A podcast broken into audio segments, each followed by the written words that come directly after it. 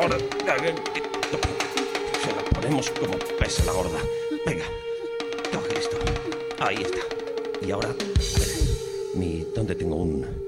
La, la, la cámara? A ver, la cámara. Eh, Aquí está. Hoy en día siempre la cámara es. eh, Venga, ahí, aquí, bien.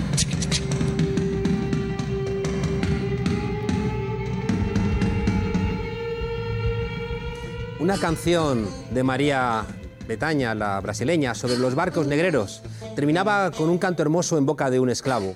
Voy a aprender a leer para enseñar meus camaradas. Democracia y alfabetización siempre han venido de la mano. Cuando el pueblo aprendió a leer, también a escribir, fue para leer la Biblia. Empezaron entonces las hogueras y los índices de libros prohibidos. Clístenes había establecido 21 siglos antes de nuestra era que uno de los derechos de los griegos en democracia era poder defender individualmente lo que pensabas en la plaza pública. Hasta Rajoy hubiera podido decir en el Ágora eso de que los griegos eran griegos, muy griegos y mucho griegos. Una jueza del País Vasco ha remitido hoy un escrito a El Mundo Today, amenazándoles con acciones legales por una noticia acerca de la cría de ovejas para uso sexual. Cualquiera que haya visto los vídeos de los cascos azules de la ONU fornicando con cuadrúpedos o que haya visto Verano Azul en su infancia, habrá entendido la noticia. La jueza, no sé qué infancia habrá tenido, pero no. En vez del Mundo Today, igual pensaba que estaba leyendo el código de Hammurabi y decide amenazar a unos humoristas a ver si metiéndoles miedo dejan de hacerse los graciosos. El PP de la ley Mordaza está secuestrando revistas, encarcelando a tuiteros, a raperos, multando a personas que, dicen los jueces, odian, aunque odien a gilipollas. A veces pienso que es bueno que Lorca siga desaparecido, o que Miguel Hernández siga callado, o Machado enterrado en Collure. Sería terrible verles de nuevo en la cárcel, o si fuera por Pablo Casado. Bueno, no quiero ni pensar lo que propondría Pablo Casado para ellos. De esa persona de la que no te atreves a decir algo, esa misma es la que en verdad manda sobre ti. No me digas que en España, si lo piensas, no te da bochorno. Bienvenidos, desobedientes.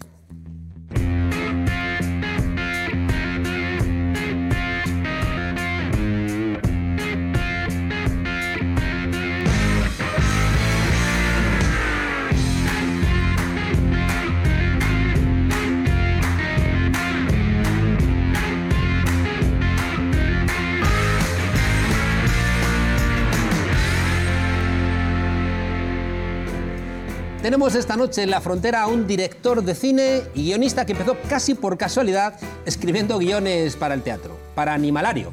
Después de varios proyectos que sacó adelante casi sin financiación, ahora está triunfando con una nueva serie y se lo rifan los directores. Unos dirán que ha triunfado pese al sistema, otros que ha negociado con el sistema. Yo, muy muy negociante, no le veo. Buenas noches y bienvenido a la frontera, Juan Cabestani. ¿Qué tal, Juan Un Carlos? placer, me da mucha alegría que estés aquí. A mí también me da mucha Me da alegría. mucha alegría. Qué divertido. Has pasado de rodar con una cámara en mano a estrenar en Movistar. ¿Has vendido tu alma al diablo? Sí, absolutamente. Sí, sí. Bueno, se la ha vendido a unos señores que han venido a hacer una tele, una ficción televisiva con, con, con ambición, con, con buenas maneras. Han sido una gente muy, muy, muy generosa para trabajar y, muy, y nos han dado una gran libertad. Y han con la que confiado en ti hecho- plenamente. han confiado en nosotros plenamente, han estado a la altura de su promesa, han puesto ahí la pasta y su palabra y hemos desarrollado una serie que Vamos a nos verla. ha salido bien, creo. Vamos a verla. Sale. photographer of art. I talk English for the wedding of the world to the weddings. It's okay for me. It's cool.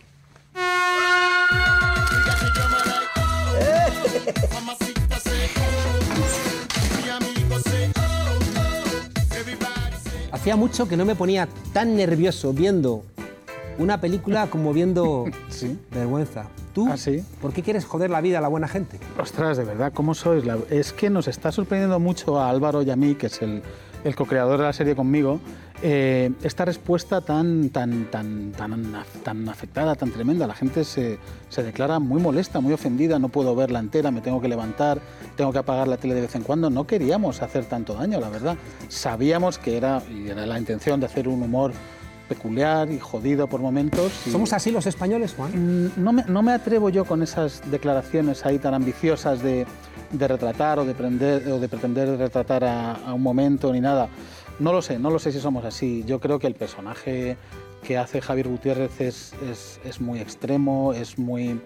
es muy único, es muy peculiar, es un cruce de caminos de muchas cosas, inquietudes nuestras, experimentos, tiene mucho de experimento. Mm. Todo lo que te he visto en televisión, cine, teatro, eh, siempre como que presentas lo irreal, pero lo irreal es tan real que te da una bofetada, para mí más dolorosa que las que nos da Ken Loach en sus películas sociales. Sí, bueno, sí que yo creo que es verdad que hay una intención o me, o me gusta o, me, o se me da quizá bien eh, coger lo irreal y tratarlo como si fuera real o con el cariño o el respeto que se tiene a lo real, sí. ¿Bebes de alguna fuente española de arte?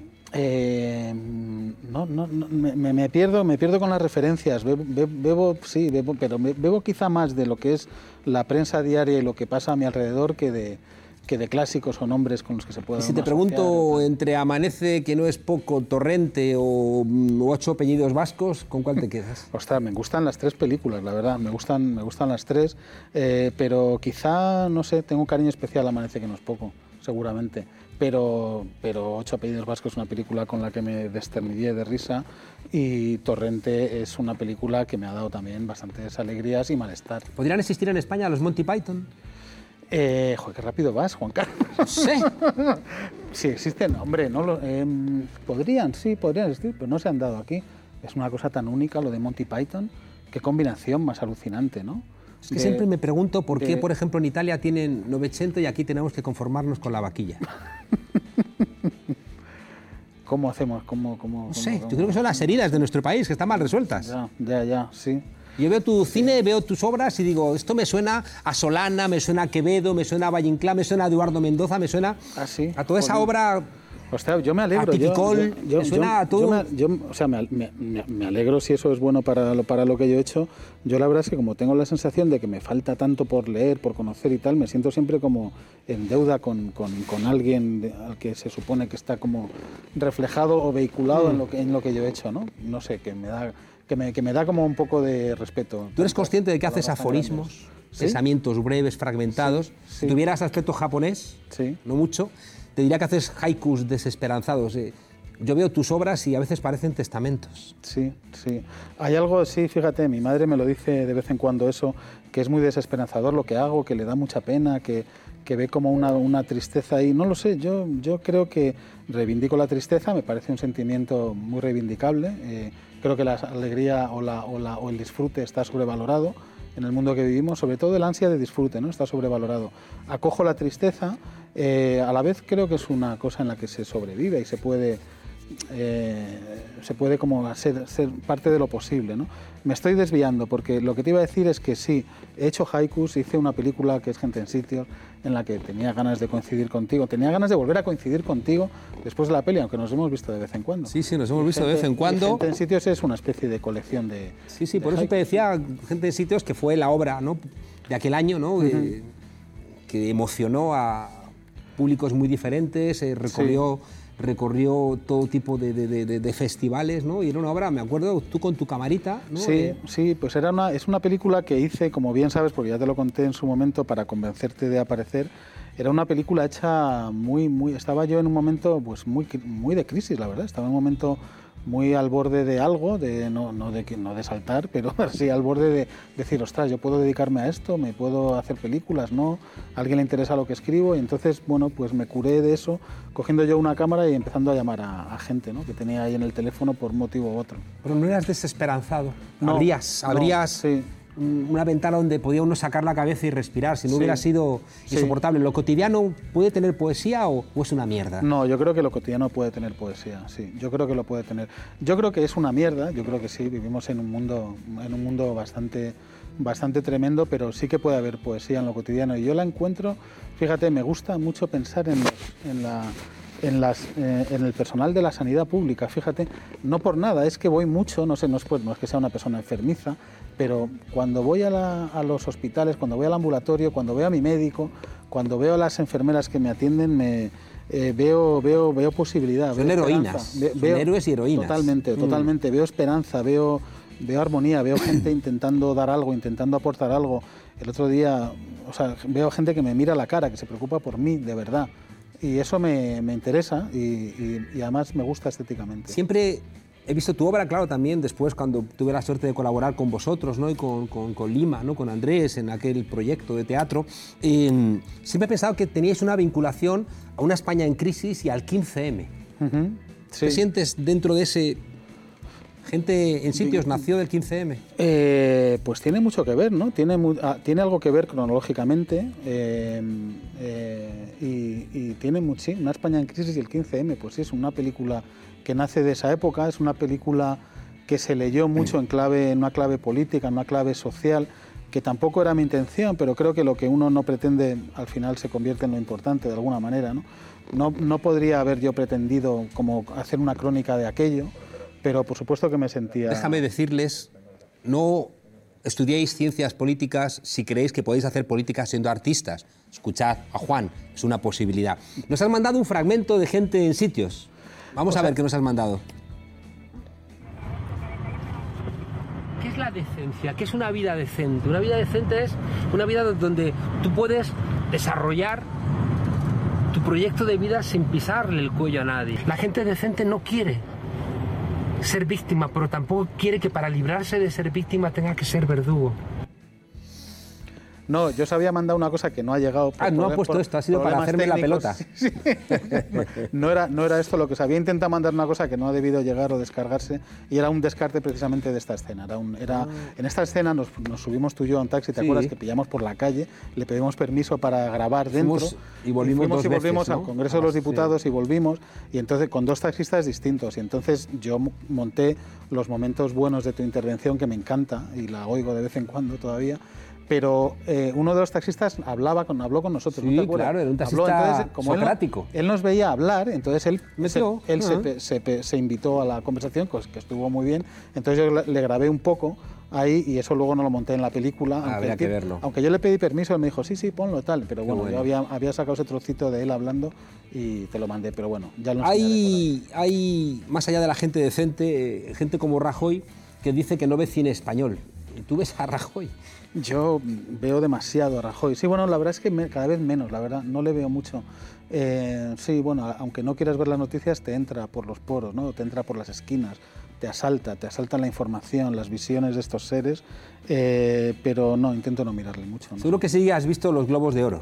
No, no los he visto. leído, has Eh, escuchado? sí, sé, sé el titul- sé los titulares, sé, las, sé lo de Oprah Winfrey, sé un poco el tema que ha sido de los Los Globos de. Oro, pero me, no, los, los programas de premios no me... La realidad es que se convirtió en algo especial porque se convirtió en una reivindicación que desde esa gala Sí. permeó al conjunto Sí. de los Estados Unidos. ¿Podría pasar eso en los Goya? Eh, no, no lo sé, me, me dicen que no, no, no sé, podría pasar eso en los Goya. Nosotros hicimos unos Goya muy polémicos en su día, los famosos Goyas de la guerra, en los que yo estuve involucrado con Animalario. Eh, bueno, fue también un momento en el que, en el que eh, eh, ya me corto ahí, me, me- me- me he perdido, ¿no? No, estamos Es- que si no, los ese- Goya ese- que ese- en podrían representar de alguna manera en, aquello, en aquel año los Goya... Una reivindicación, en ¿no? que permeara. Goya- en aquella época yo creo que esos Goya eh, simbolizaron esa reivindicación o ese, ese rechazo mayoritario que había a la guerra en aquel momento. Unos Goya ahora, aquí no sé qué podrían eh, reivindicar, esto son dentro de poco y no sé cuál sería... eh, hay, much- hay muchos motivos para de los que de los que hablar, de los que quejarse. El tema, el tema por ejemplo, de, la, de los de los acosos, del acoso sexual, Mm. etcétera, aquí, aquí nos, ha llegado- nos llega con eco, ¿no? Eh, O sea, nos llega como muy a través de lo que Ya, pero de lo que se también está desenvolviendo llegó tarde ahí, ¿no? aquí el caso de la Claro. pederastia en la iglesia, como si aquí- hubo en Irlanda, ¿no? un país democrático y pequeñito, hubo creo que eran 25.000 casos y España con 30 millones de personas bajo dictadura y con el poder que tiene la iglesia no llega nunca. ¿no? Entonces, a veces es verdad como que hay un intento de silenciar ¿no? Ya, Eh, ya. los sí. problemas. Sí, sí, no sé, no sé, yo no estoy... Fíjate que, que, no sé, el otro día estuve con uno de los guionistas de la, de la gala de estos próximos Goya y no, no, no me ha llegado nada. No te ha de querido nada contar que se pueda nada. estar tramando por ahí, pero, pero, no, pero vamos, yo creo que de- desde la escritura de un guion de los Goya tampoco se, tampoco se prepara ninguna reivindicación en especial. Yo creo que eso será, estará en, la- en los discursos de la gente que haga de agradecimiento, si tiene algo que decir, cada uno hablará desde sí mismo, me imagino. y ayudarán. Bueno, yo creo que en un caldo social de cambio los cineastas que están atentos escuchan ¿no? la música de abajo. Y yo Sí. creo que las obras que de alguna manera conectan, aunque sea para darte bofetadas como tu trabajo, creo que son obras de gente que está muy atenta Sí, a lo que pasa ahí, fuera, al lado de la frontera. Bueno, os recomiendo ir a ver Hablar por Hablar. No es- esto es una especie de, de cosa que me, una cuña que me doy aquí a raíz de, pero es por lo que dices. Hablar por Hablar es una obra de teatro basada en el programa de radio famoso de la cadena Ser, que es una obra que da voz a, bueno, pues a llamadas anónimas de gente que está eh, pues pasando por dificultades o compartiendo igual a lo Mm. mejor alegrías o esperanzas y tal. Y se estrena esta semana en el Teatro Bellas Artes de Madrid. O sea que, Pues ya saben, me- Teatro Bellas Me ha Artes- parecido momento para contarte esto. hablar por hablar. Nosotros estamos encantados de hacer propaganda todo lo que tenga que ver con la cadena Ser para que no se enfade nadie. Así que es el segundo día que hacemos propaganda a la cadena Ser. Adelante, estoy esperando, Pepa Bueno, que hagas mm, lo mismo cuando quieras. Juan, un placer tenerte, seguimos viéndote, seguimos indignándote con lo que nos cuenta, porque detrás hay algo que aunque no seamos capaces de desentrañar, es de verdad. Muchas gracias. Muchas gracias, Juan Carlos, a ti, de verdad. Y tú, Carlos, si te atreves, desenfunda. La indemnización que se pactó fue una indemnización en diferido y como fue una indemnización eh, en diferido, en forma efectivamente de simulación de simulación o de lo que hubiera sido en diferido en partes de una de lo que antes era una retribución, tenía que tener la retención a la seguridad social. Y queda inaugurada la primera cumbre internacional del vino en Castilla-La Mancha. Corría el año 1901 y el aragonés Joaquín Costa escribía, España llegó a los umbrales del siglo XIX sustentado sobre dos absolutismos. El de uno solo, que llamamos monarquía pura, y el de una minoría insignificante en la nación, a la que denominamos oligarquía y caciquismo. Seguía Costa diciendo que correspondía a los caciques controlar los municipios, a cambio de los votos necesarios para fabricar las mayorías parlamentarias en que los pocos centenares de políticos tienen que ampararse para dominar el país, hace más de un siglo. El clientelismo de los caciques era un residuo del feudalismo, donde la justificación del poder, claro, venía del origen divino de los reyes, igual les va sonando. Hoy ese árbol genealógico de intereses y corrupción está más fuerte y ramificado que nunca.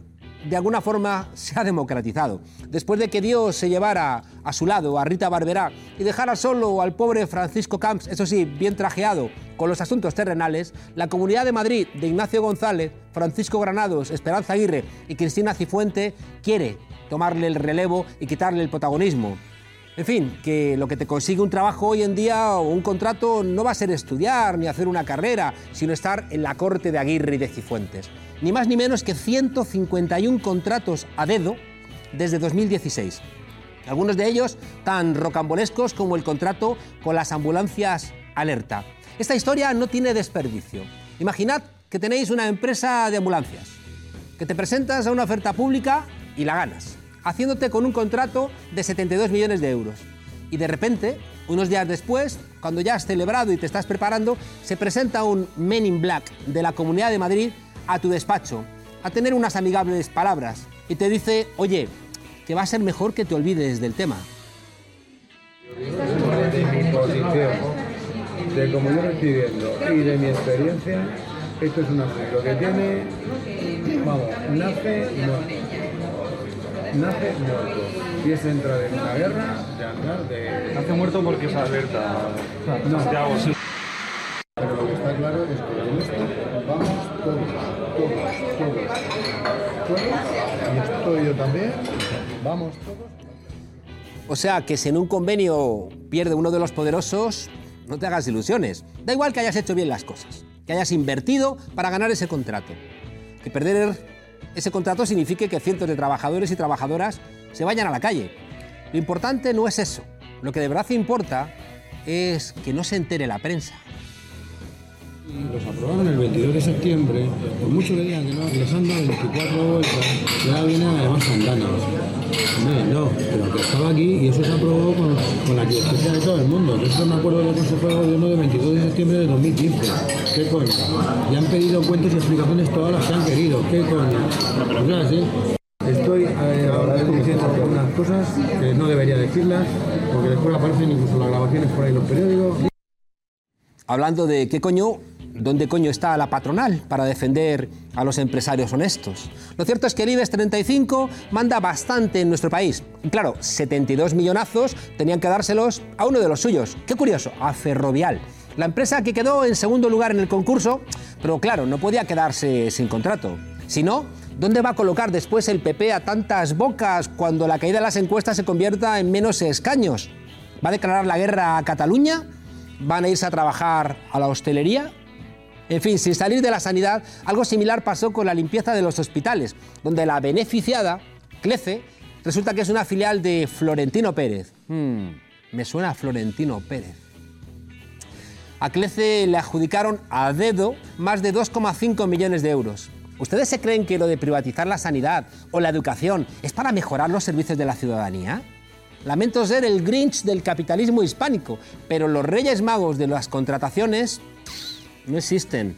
Lo hacen para esa cosa tan humana, propia de reyes, de caciques y oligarcas, que es enriquecerse sobre las espaldas de los otros. No se engañen, no os engañéis. Abrid los ojos para que no os pase como a ese pez que solamente supo que era el agua cuando la habían pescado.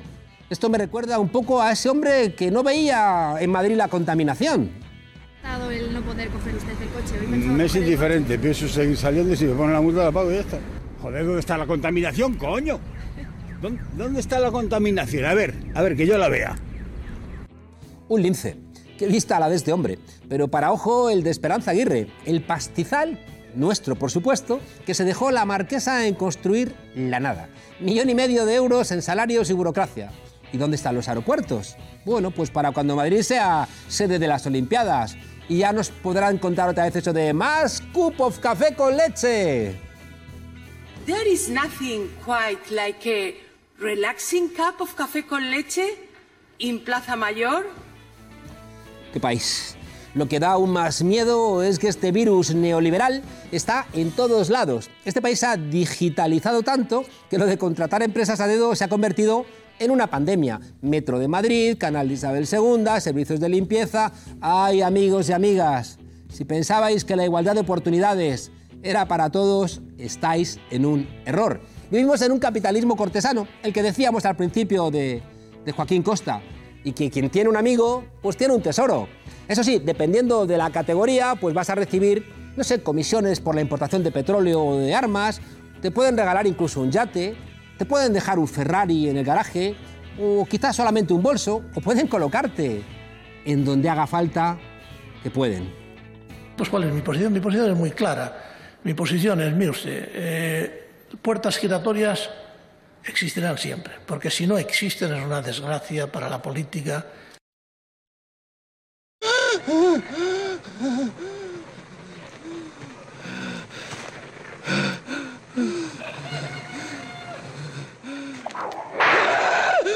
Bueno, eso es el mercado, amigo. O sea,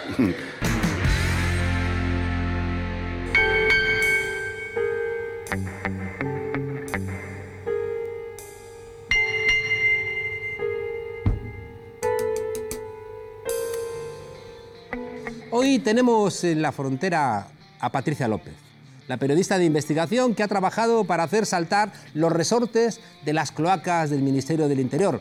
Esas cloacas que decía Felipe González que también son democracia, esas que llegan realmente a desestabilizar la democracia. Buenas noches, Patricia, ¿cómo estás? Explícanos qué es eso de las cloacas de interior.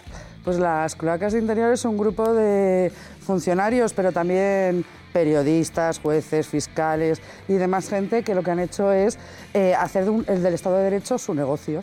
Entonces, si, si tú contratas a la cloaca, pues no eres procesado. Han saltado por los aires en 2014. ¿Por qué? ¿Qué ha pasado? Pues porque también hay gente honrada, hay funcionarios honrados, periodistas decentes, eh, políticos con interés de cambiar las cosas y sobre todo una legión de ciudadanos anónimos y de nadies que, que- que han levantado la voz y que se pusieron a trabajar independientemente. nadies. Los nadies. Han sido esenciales para nadies. apretar ese botón, ¿no? Sí, sí, porque por ejemplo el comisario Marcelino Martín Blas, que fue el que empezó en asuntos internos, pues nadie le conocía. No sé eh, si tú te acuerdas que nos intentaron mezclar ahí a todos, ¿no? Que faltaba.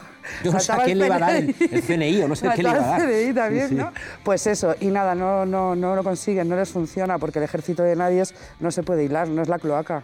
Felipe González, Leguina y por supuesto el Partido Popular siempre defienden las cloacas. ¿Son realmente necesarias? Para ellos sí, claro, cuando tú quieres librarte de los delitos, modificar la opinión pública, que la- el Estado de Derecho trabaje para ti y no para los ciudadanos, Pues son se va a necesarias plantear siempre que hace cloacas. falta fuentes en los bajos fondos para poder Pero es que prevenir la el, ley de el crimen. enjuiciamiento criminal y por eso, gracias a la ley de enjuiciamiento criminal público, ha ganado ya varias demandas y querellas a, a Villarejo con su afán de agente encubierto. En la, le- en la ley de enjuiciamiento criminal regula las actividades del agente encubierto y de las empresas que el Estado puede utilizar para esas funciones de agente encubierto. Y sobre todo, no están a nombre de los agentes de verdad con su número de DNI, con su domicilio de su casa y con el dinero en su cuenta bancaria. Eso no pasa en la ley de enjuiciamiento criminal. A mí ya James Bond me da miedo, ya no te digo nada, Villarejo. Eh, esa lucha entre Villarejo, Pino e Inda, eh, el ínclito Inda por un lado, y Martín Blas, ¿no? un hombre honesto, con el apoyo de la plataforma por la honestidad y Podemos, por otro, se ha definido como una guerra de comisarios. ¿Es realmente una guerra entre comisarios? Esto completamente falso. O sea, cuando hay una serie de comisarios que, que tienen millonadas en el banco, que se saltan la ley y al cual el ministro del Interior que ordena hacer informes falsos contra rivales políticos y cualquier otro ciudadano, porque la doctora Elisa Pinto ya te digo yo que no pertenece a Podemos. Entonces, eh, eh, pues No, lo que... Trías tampoco, ¿no? Claro, sí, que- hay mucha mm. gente. Ese es el ejército de Yo nadie. mismo, con perdón de Gente que ponerme nada como tiene ejemplo. que ver eh, entre sí. Entonces, eh, la plataforma simplemente se ha sumado porque muchos de los denunciantes de corrupción habían sufrido en sus propias carnes como habían ido a denunciar a la UDEF para el caso Gürtel y jamás se les habría hecho caso. Qué casualidad que Granados y González y toda esa gente fueran a visitar la central de Villarejo ¿no? y les contrataran. Vamos a escuchar a este hombre honesto, a- al comisario Marcelino Martín Blas, en la Comisión de Investigación en Cataluña. Desde el punto de... No es que yo lo crea. Yo pongo lo que se deduce de la investigación. Si es que esto no, es, esto no son opiniones son. personales. O sea, a la vista del estudio del tráfico de llamadas, de las BTS, de los, posicionamientos geodésicos de los teléfonos, de, los momentos de las llamadas, del tráfico de, las llamadas, de los cientos de llamadas que se han analizado, cientos y cientos de llamadas, se deduce que hay una organización. Y esa organización está filtrando una grabación que se ha hecho, ya no digo quién la haya hecho o no la haya dejado de hacer, se está difundiendo y filtrando, y, o sea, difundiendo y distribuyendo una grabación ilegal.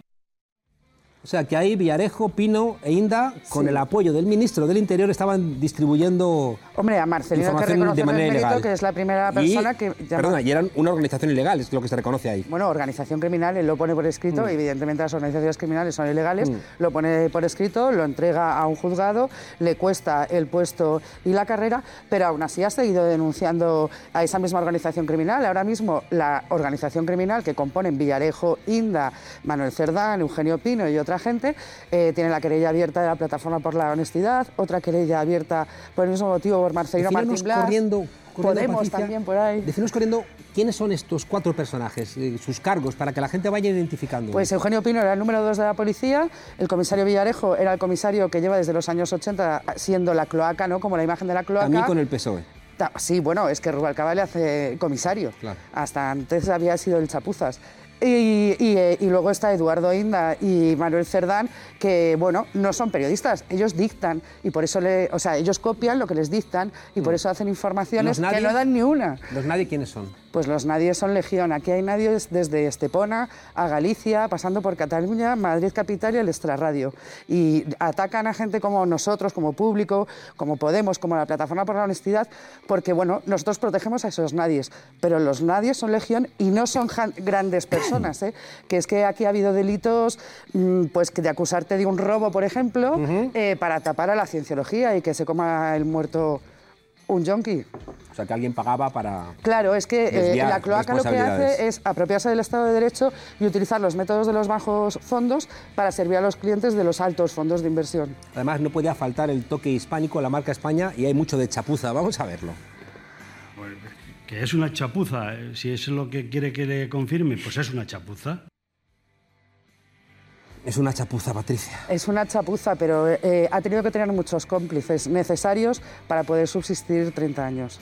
Patricia, vamos a dedicarle todas las semanas una sección a desentrañar esto para que se entienda, porque hay mucha gente que, que no lo quiere saber, que no lo puede entender, que no se lo puede creer, pero tenemos la obligación aquí, que estamos en la frontera y no tenemos miedo de contar estas cosas. Muchas gracias, Patricia. Muchísimas gracias a ti. Nos vemos. Hasta luego.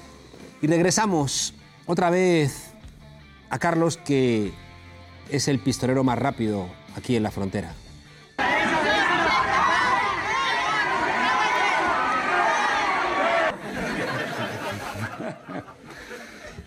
Bueno, ha habido, sí, bueno, estas cosas eh, se producen. ¡Qué puta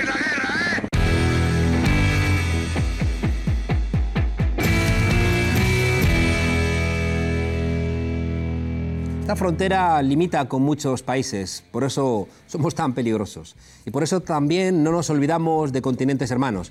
Y por eso tenemos como corresponsal en el infierno, en Argentina, a Pedro Brieger para hablarnos de varios infiernos. Buenas noches, Pedro.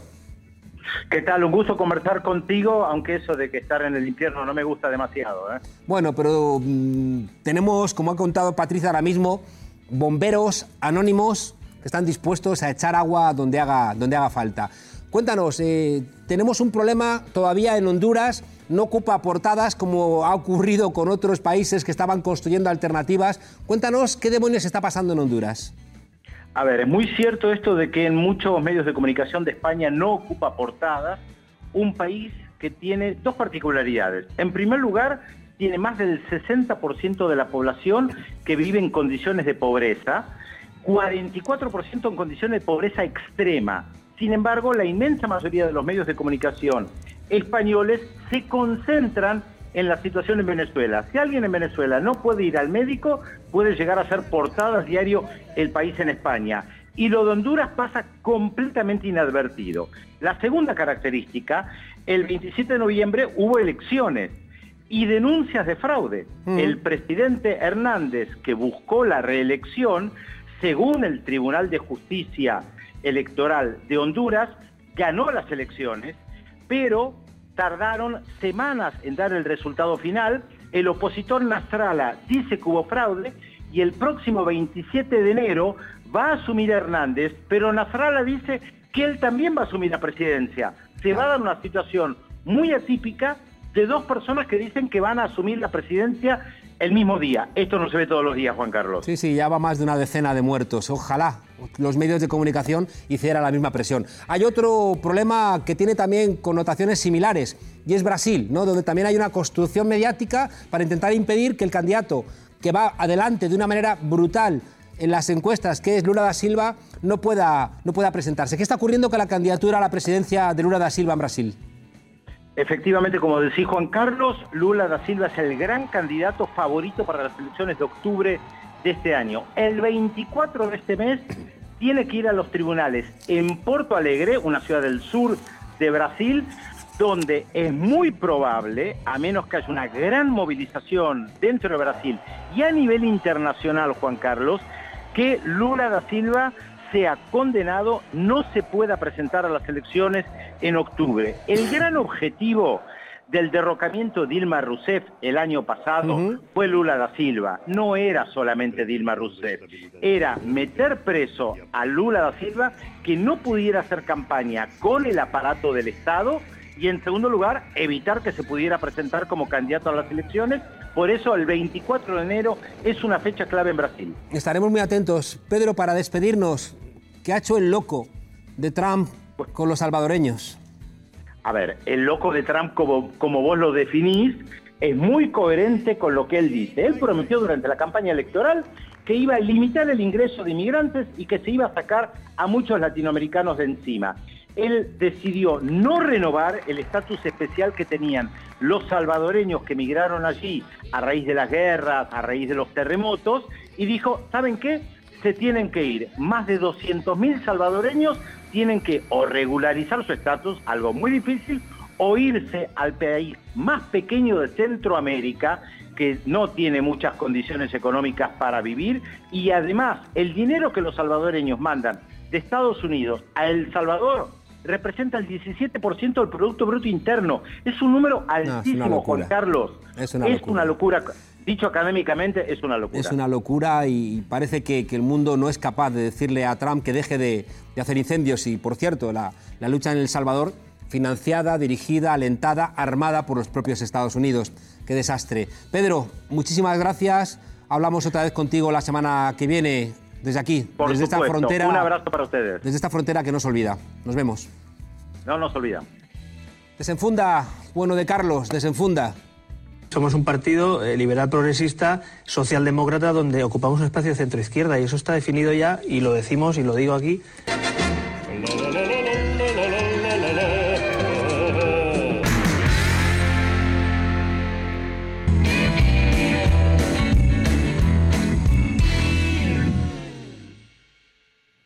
Ayer hablábamos de Miguel Herrero de Miñón, que estuvo vinculado con recalificaciones, apoyando también al bueno, apoyando también al bueno de Gallardón.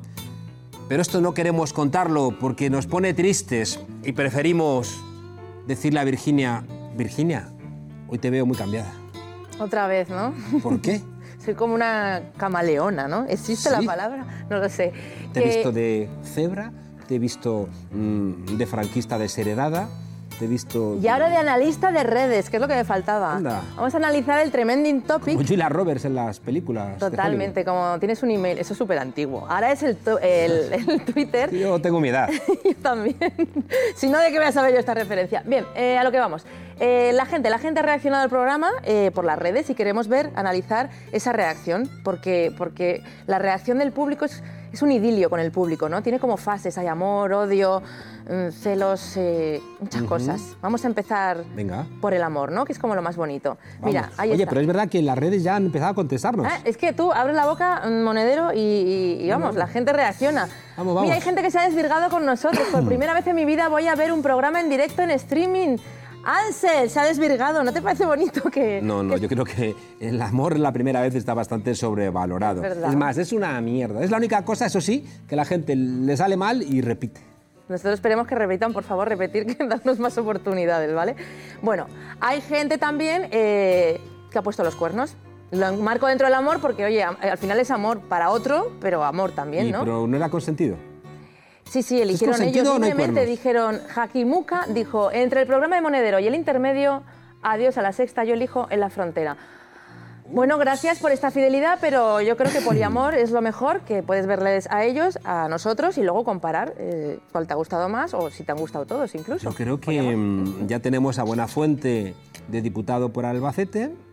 Eso va a generar tremendos celos de Joaquín Reyes, que se presentará por diputado por, hmm, por alguna zona de las afueras de Madrid.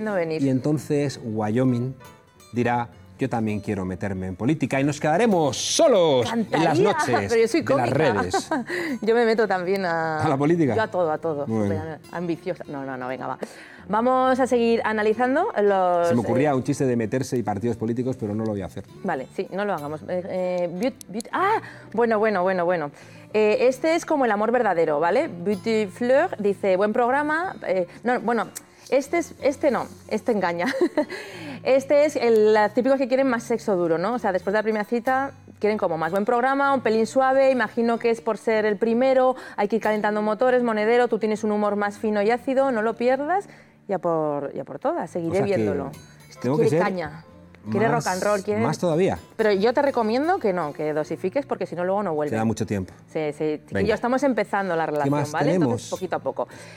Bueno, pues está el amor-odio. He metido eh, eh, relación, en las relaciones hay amor-odio, hay amor-odio y está eh, periodismo digital. La seducción inversa, Claro, que la llamas tú. sí, la 13-14, hacerte la psicológica. Hacerte como que parece que te dan un palo, pero vas rascando y algo hay. Ahí te dicen que, bueno, que te ponen a parir, básicamente, y te lo digo a ti, ¿no? Como si fueras tú solo el responsable. Te ponen a parir en ese tuit de periodista digital, pero si rascas un poco dentro del artículo te dicen que tienes muchas tablas. Que debido a todos los programas que has presentado, que tienes muchas tablas.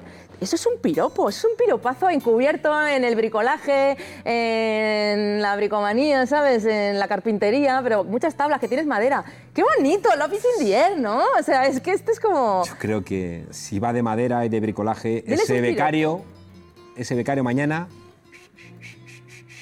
cepillado. ¿El que ha escrito esto? ¿Esa es tu manera de demostrarles Pero, eh, pero, pero, amor pero, recíproco? pero ¿cómo van a escribir esto es algo bonito de nosotros? Si se levantan por la mañana con el único objetivo Vale. de hacer daño. Vale, vamos con... Ahí está. Uy. Si es que lo que yo decía, lobby sin air, un poco tarde, pero lobby sin air. O sea que tu respuesta es que el becario que ha puesto esto, que El el, de las tablas, el que tienes tablas, lo van a Despedido. fusilar. Mm. Bueno, eh, bien, eh, vamos a seguir y eh, vamos a seguir con el amor verdadero, el amor sincero, el amor que te dice de verdad lo que tienes que oír, las cosas bonitas, pero también las cosas feas. Hay un tuit por ahí que me gustaría leerlo, porque yo puedo memorizarlo, eh, rememorarlo más bien. Decía que bueno, que era un buen programa, pero que como que, que había cosas por mejorar. Vamos a ver el vídeo, vamos a ver el vídeo. No, no, es un tuit. Y la noticia del día, sin duda, eh, es que nos ha salido competencia. Shh, Ojo, cuidado. Juan Carlos Monedero ha empezado hoy a presentar un late night. Hoy. ¿Qué te parece? Cuidadito, Juan Carlos, ¿eh? Cuidadito, ¿eh? Que si tú presentas un late, yo puedo meterme en política. Es una amenaza, no para ti, para España. Esto Vale. también es, pura verdad, ¿eh? Sí, puro, pero puro- cosas. corazón. Yo estaba hablando de un tuit que nos ponían bien y a la vez con alguna reprimenda y luego está este vídeo que tenemos que tocarlo aparte, Juan Carlos, a ver. Tú coge y Buenafuente te dice esto tan bonito de que si tú te metes a Late Night, él apolítico, ¿y tú qué le respondes, Juan Carlos? Yo- ¿Te acuerdas de tu tuit que le has, que le has dado de me viene- respuesta me a viene el profe y... Vamos a ver, por favor, el tuit de Juan Carlos. ¿Lo podemos ver o puedes...? Ahí está. Querido Buenafuente, como hizo Maquiavelo con los Medicis, tengo que escribirte un espejo de príncipes para que salgas con bien de esta etapa de líder político de masas. Te adelanto un consejo, deja de hablar con Beto. Para un conseguido look juvenil, hablamos con Erjón. Bueno, eh, solo he entendido la última línea. ¿Qué es esto? Me he desesperado. O sea, me he sentido como cuando intento ver una película en versión original eh, con subtítulos en inglés, como venida arriba, como lo voy a entender, y tengo que parar todo el rato la película para googlear porque hay un montón de palabras que no entiendo. ¿Qué es esto, Juan Carlos? Esto bueno, es un intento de- de- de reinventar Bueno, la ciencia política de una manera más amplia, es, pero... es un tuit eh, farragoso. Ya. Eh, eh, yo lo he Pues tenías que ver el del núcleo irradiador de Rejón. Pues eh, me, me he ilustrado, me he ilustrado y ya he visto que esto del espejo de los príncipes es una, una obra de la época medieval, la que decían a, a los príncipes pues como una serie de doctrinas para reinar bien, ¿no? Ser un buen Claro. rey, pero tú le has dado una vuelta y dices que Maquiavelo lo que dijo es que no hace falta tener todas las virtudes, sino solo aparentarlas, ¿no? Más o menos en resumen es eso. Yo lo que pienso es que los Instagrames de hoy en día son los, los verdaderos espejos de los príncipes, porque son los que, bueno, eh, aparentan mejor que nadie. Eso sí que es un espejo de Yo 2.0. veía a Buenafuente con Berto en la escena final del Espartaco y se me partía el corazón. Y luego pensé, Tony Curtis, como le habíamos quitado la R a Berto, era Berto, era Tony Curtis. Y empecé a liarme y al final dije, Sí, a lo seguro, a la política. Pero eso me lié. como un refrito, un refrito Virginia. intelectual. Oye, un poco de autocrítica. Un poco de autocrítica. Venga, siempre. Vale, eh, que no hemos puesto, hemos puesto hashtag en la frontera al programa, pero no lo hemos numerado, ¿no? Y los hashtags se enumeran. Eh, claro, eh, en la frontera 1, en la frontera 2, todos lo hacen, en OT también, Tengo Gala que ver qué 1, dice Gala Gramsci 2. de esto. ¿Eh? Tengo que ver qué dice Gramsci de esto. Y también quiero decir que he hecho esta, esta lectura del Twitter súper imparcialmente porque no me sigue ni arroba público TV, ni arroba la frontera TV y no me sigues tú, ¿Que yo no te sigo? arroba Juan Carlos Monedero. ¿Que yo no te sigo? O sea, he tenido O sea, que hacer de tripas corazón, como se dice, para no va a pasar de esta no mostrar noche. mi indignación. He llorado mucho ahí en un rincón. En cuanto el satélite nos dé aquí cobertura en la frontera, Sígueme en directo. cuenta con ello. A ver, ¿cómo es tu, cómo es tu arroba Virginia Riezu. Espera, espera, Hay que es que no creas que un va tan rápido a esto. Así que... Entonces, dilo otra vez. Está haciendo arroba Virginia Riezu. A ver.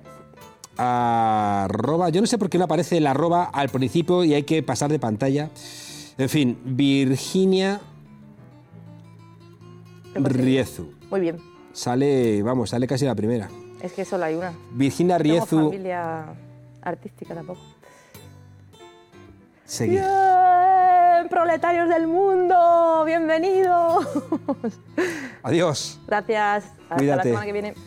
Decíamos antes que mm, una de las personas que están paseándola estos días por el Parlamento, que es uno de los ex miembros de la Comisión Constitucional que en aquel día redactó nuestro proyecto de Constitución, Miguel Herrero, Una persona que hemos tenido tristemente que recordar que estuvo implicado en recalificaciones, donde también estuvo Gallardón para la familia de los Franco, donde él, eso sí, no lo hizo por respeto al caudillo ni a sus descendientes, sino porque se embolsó también 3,3 millones de euros, hemos leído. Pues resulta que Herrero de Miñón ha decidido hacer una comparación, creo que muy desafortunada, y queremos compartirla con vosotras y con vosotros.